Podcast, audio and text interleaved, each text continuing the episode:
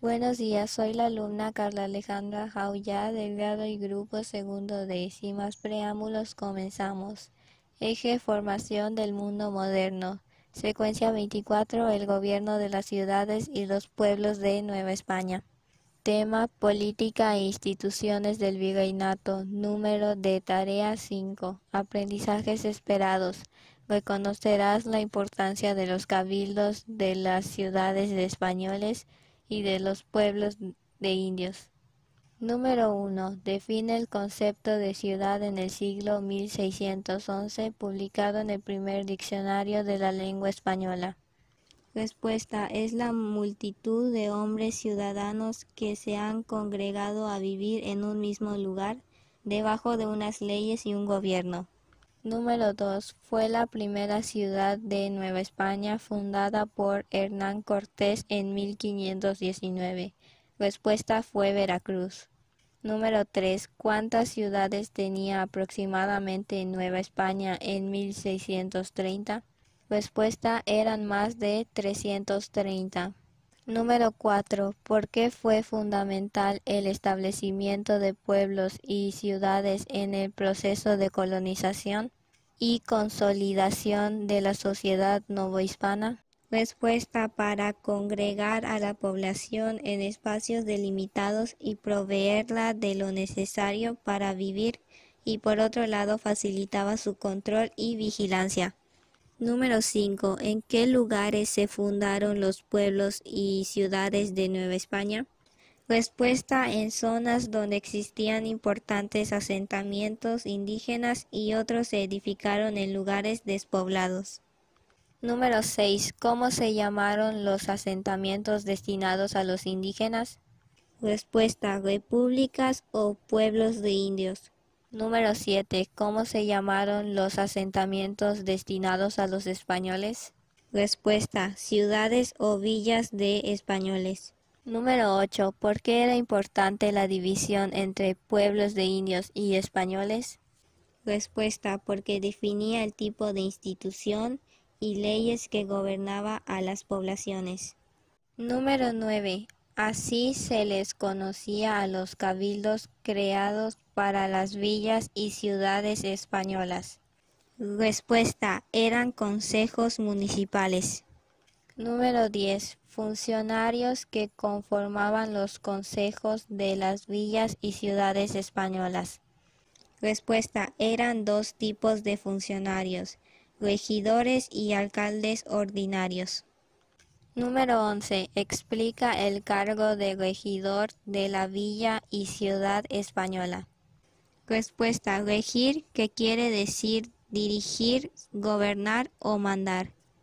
Número 12. ¿Cuántos regidores debía contar una villa o ciudad española? Respuesta variaba normalmente entre 4 y 12 dependiendo del tamaño de la población. En México llegó a haber hasta 25. Número 13. ¿Quiénes elegían a los alcaldes de la villa o ciudad española? Respuesta. Los regidores.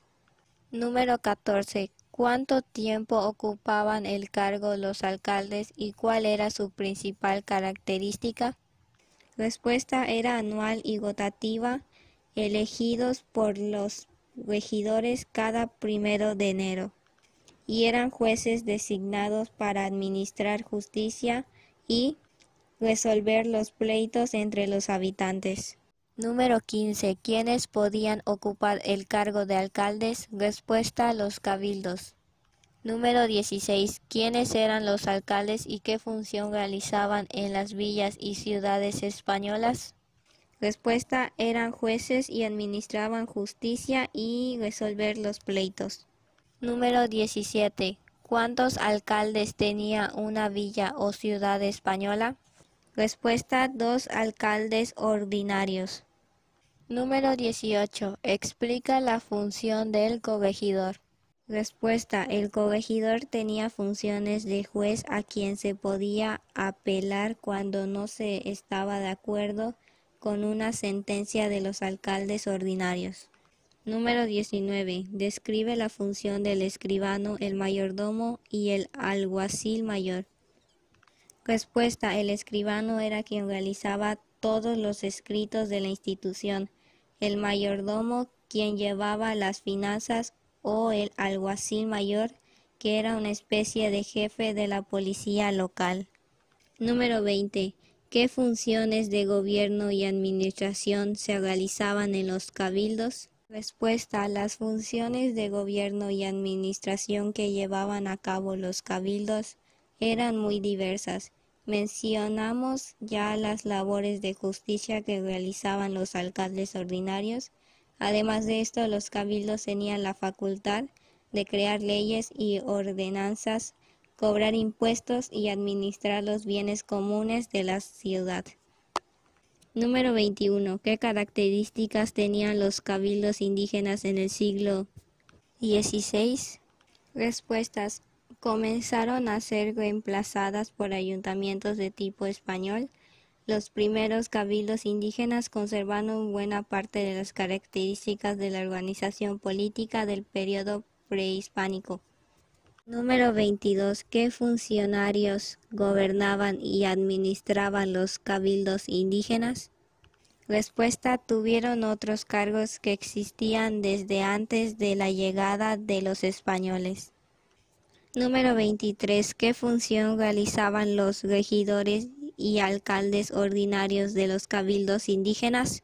Respuesta. Al igual que en las ciudades de españoles, los primeros eran jueces que administraban justicia en el ámbito local, y los segundos constituían los consejos municipales y llevaban a cabo las labores de administración. Número 24. ¿Qué función realizaba el gobernador indígena? Respuesta. Tenía como principal responsabilidad ser el enlace de la comunidad con las autoridades de la corona. Número 25. ¿Cómo era la elección de autoridades en los cabildos indígenas? Respuesta. Dependiendo del lugar. En algunas comunidades existían consejos formados por ancianos o gente respetada. Número 26. ¿Cuáles eran las funciones que realizaba el cabildo indígena? Respuesta. Tenía la facultad de crear leyes y ordenanzas para el gobierno de sus comunidades. Número 27. ¿Por qué los cabildos indígenas fueron fundamentales para preservar su cultura? Respuesta. La corona reconoció la validez de los usos y costumbres indígenas para organizar políticamente, siempre y cuando no fueran en contra de los intereses del rey y de, y de la religión católica. Esta conclusión, si bien era limitada, permitió que muchas prácticas culturales indígenas prevalecieran durante el periodo colonial. Los cabildos de indios fueron instituciones fundamentales para que las comunidades pudieran preservar su patrimonio, defender su identidad y participar de la vida política del virreinato. Ahora vamos con investigación de fuente secundaria. Número 1. ¿Qué tiene en común los cabildos de la época colonial con el Ayuntamiento de Mérida? Respuesta. De acuerdo al artículo Cabildo Colonial y el artículo Ayuntamiento de Mérida de Wikipedia, opinó que los cabildos de la época colonial y el Ayuntamiento de Mérida tienen en común que administraban las ciudades, eran representantes de las ciudades y veían problemas judiciales, administrativas, económicas, sociales y culturales, etc. Conclusión. Si tú fueras presidente municipal de Mérida, ¿qué cambios harías en clases en línea, espacios de entretenimiento para jóvenes, transporte público y paraderos? Respuesta. En las clases en línea cambiaría que todos los estudiantes tuvieran internet con un precio accesible para todos y cambiaría los horarios para que tengan un poco más de tiempo de descanso tanto para los maestros como para los alumnos. En los espacios de entretenimiento para jóvenes crearía y abriría nuevos espacios de entretenimiento al aire libre como parques, canchas, etc., siempre manteniendo los protocolos de sana distancia para que los jóvenes puedan distraerse y no pasar mucho tiempo en la tecnología.